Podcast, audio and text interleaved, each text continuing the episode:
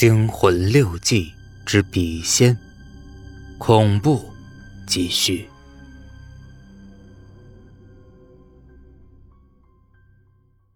磊没什么事儿，我的鼻子也没有大碍，简单包扎一下，止住血就好了。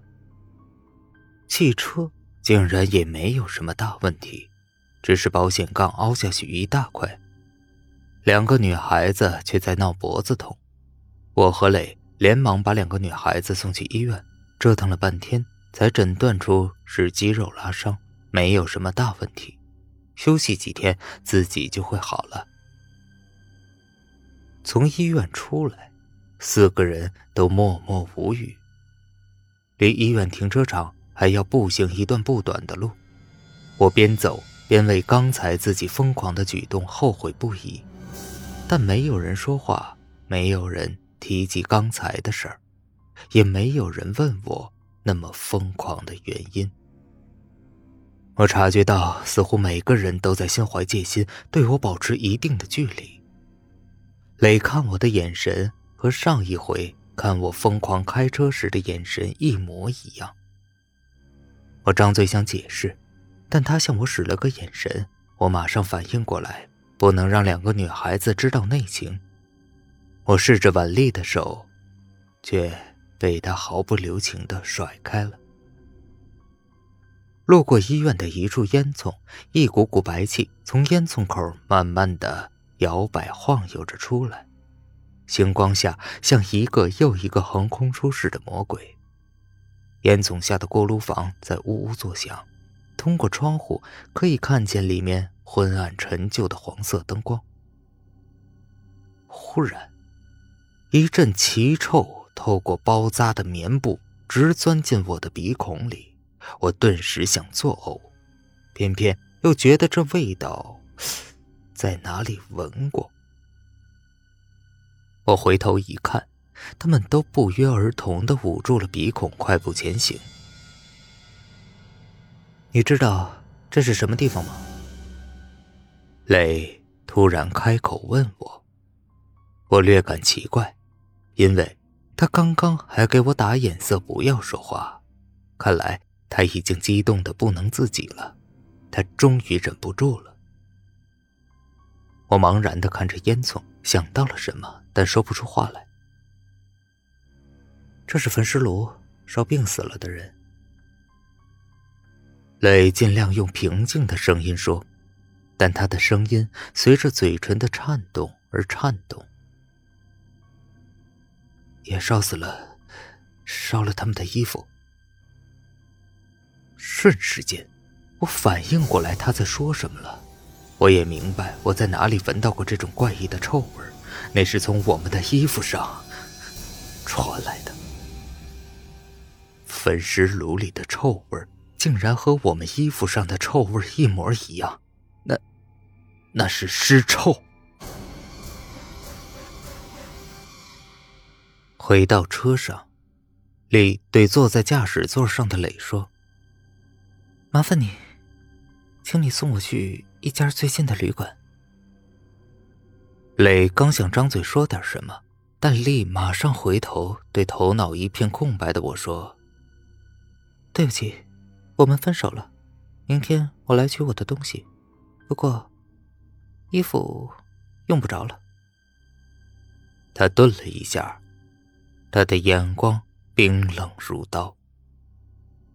如果说前面发生的事情是有惊无险的话，这回发生的事情就是实实在在的影响到了我的现实生活。我相信前面几次的事情并不是有惊无险，而是后来的铺垫。那么，这回的事情会不会是下一回更大的灾难的前奏？现在看来，答案无疑是肯定的。丽要原陪他住在旅馆，于是只有我和磊回家过夜。路上，我尽量的分散自己的注意力，努力不去想丽已经离开我的这一事实。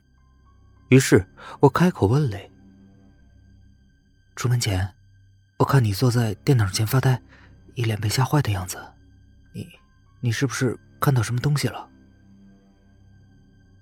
磊没有回答我，他也不看我，似乎根本就没有听见我在说什么，只是默默的开车。我忽然感到一阵恐惧充满了我的心。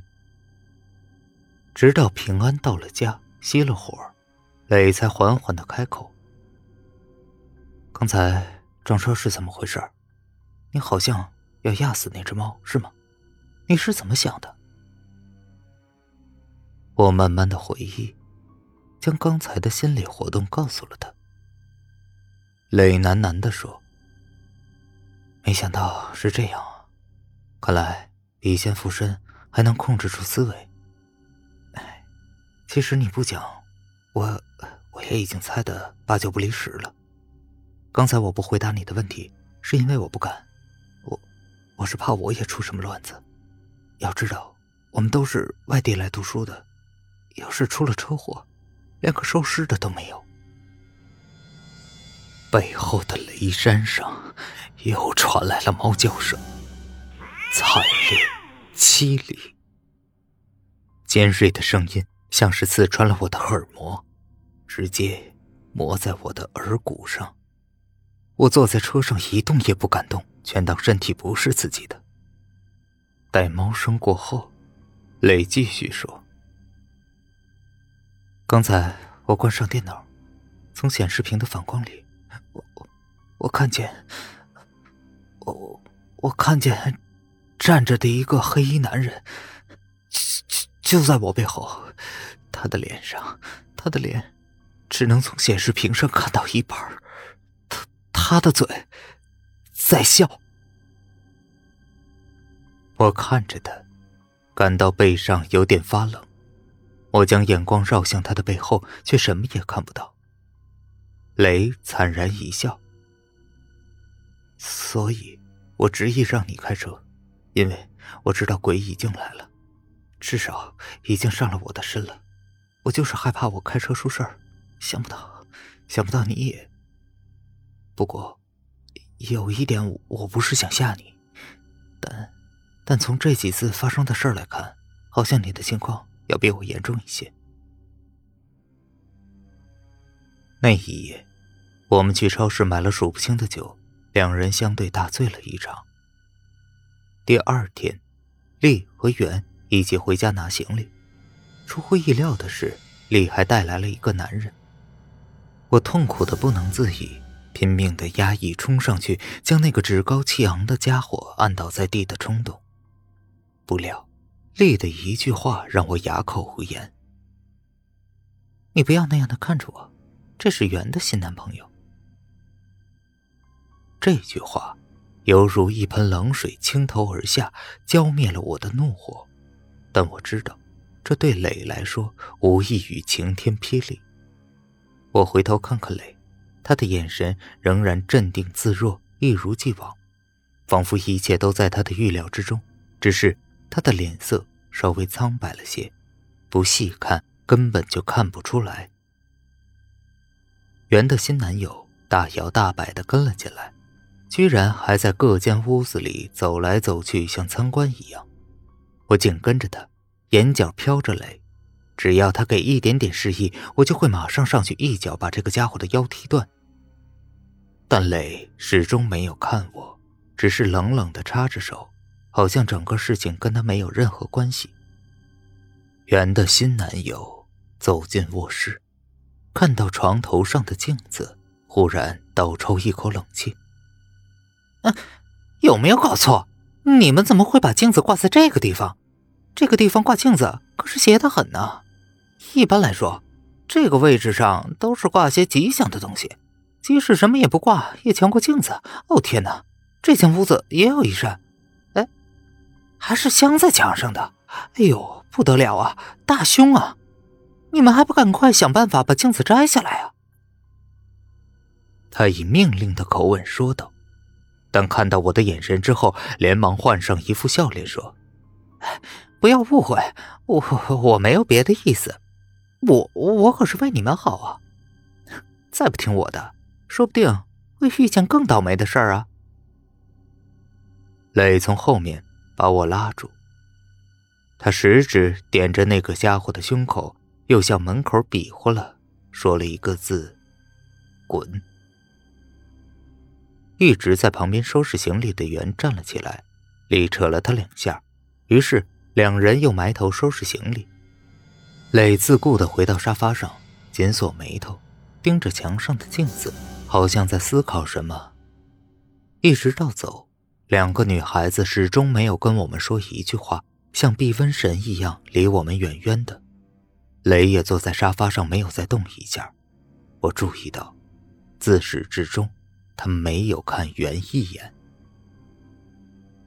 我独自一人送两个女孩子出门，袁瞟了我一眼，提着行李，头也不回的走了。边走边扔下了一句：“有什么了不起了？就是看不惯那家伙一脸万事不惊、自以为是的样子。”丽放下行李，回过头来，我才猛然发现，原来。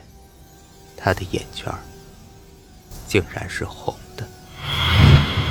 本集播讲完毕，感谢您的收听。